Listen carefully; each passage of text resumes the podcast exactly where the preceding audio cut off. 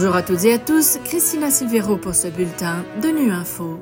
Au menu de l'actualité, l'ONU enquête de 2,6 milliards de dollars pour répondre à la crise humanitaire en République démocratique du Congo.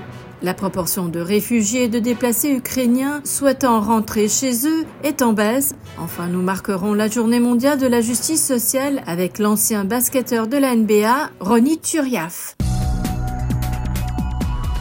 En République démocratique du Congo, la communauté humanitaire et le gouvernement ont appelé mardi à mobiliser 2,6 milliards de dollars pour répondre à une crise humanitaire alarmante et financer le plan de réponse humanitaire 2024. Ces fonds serviront à fournir une aide vitale et des services de protection à des millions de personnes dont la survie dépend largement de l'aide d'urgence, Jérôme Bernard. Plus de 25 millions de personnes sont cette année en situation d'insécurité alimentaire en République démocratique du Congo, alors que la malnutrition aiguë touche 8,4 millions de personnes, principalement des enfants de moins de 5 ans, des femmes enceintes et des femmes allaitantes. Le pays compte actuellement 6,7 millions de personnes déplacées internes, dans un contexte de graves inondations et d'une recrudescence d'épidémies de rougeole et de choléra qui ont exacerbé la vulnérabilité des populations meurtries par plus de trois décennies de conflits armés. Selon l'ONU, la crise humanitaire en RDC a atteint de nouveaux sommets cette année du fait de l'aggravation de certains conflits, de l'émergence de nouveaux foyers de tension et d'événements climatiques ayant entraîné des désastres. La province du Nord Kivu est en proie depuis fin 2021 à un conflit qui oppose le groupe armé M23 à l'armée congolaise. Les affrontements se sont intensifiés ces derniers jours près de Saké, ville considérée comme un verrou stratégique sur la route de la capitale provinciale Goma. Face à cette situation, la mission de l'ONU, la MONUSCO, a renforcé sa présence au cours du week-end à Goma. C'est dans ce contexte que l'appel de fonds humanitaire a été présenté ce mardi.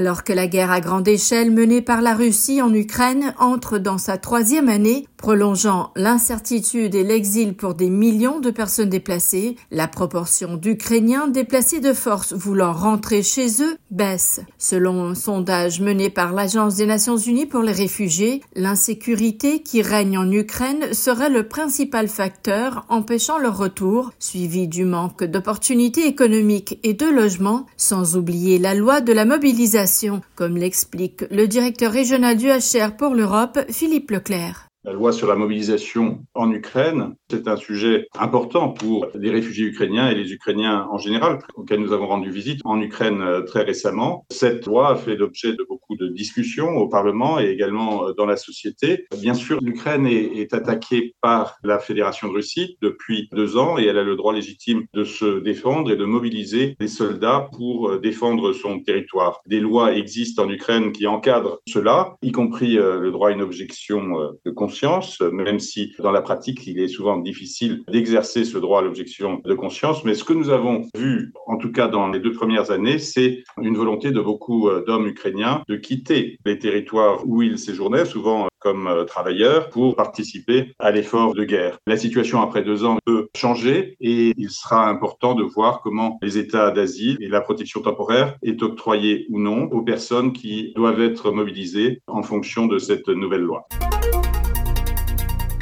En ce 20 février, journée mondiale de la justice sociale, l'Institut de recherche de l'ONU pour le développement social et le festival culturel Antigel ont organisé des événements portant sur la culture, mobilité internationale et justice sociale, avec la participation de Ronny Turiaf, ancien basketteur champion de la NBA, aujourd'hui engagé pour les artistes originaires du Sud. Pour Ronny, les artistes sont des visionnaires. Quand on pense à l'inclusion sociale, quand on pense à ce qui se passe un peu dans le monde, on voit que à travers la musique, à travers la poésie, la littérature, à travers l'art visuel, performance, nous avons des messages qui peuvent être passés. Et ça transcende un petit peu nos, nos attentes, nos appréhensions par rapport à certains sujets. Et je trouve que la musique a ce pouvoir de pouvoir transmettre des émotions et transmettre des messages. On se rappelle de Bob Marley, de sa chanson contre la guerre. Donc, ces chansons qui sont des symboliques pour des messages forts. Je pense que leur rôle, c'est d'ouvrir leur cœur et de nous communiquer ce qu'ils voient à travers leurs yeux. Nous sommes tous des individus qui, hélas, trop souvent sont peut-être dans nos silos où la perspective n'est pas assez large pour voir beaucoup plus loin que le bout de notre nez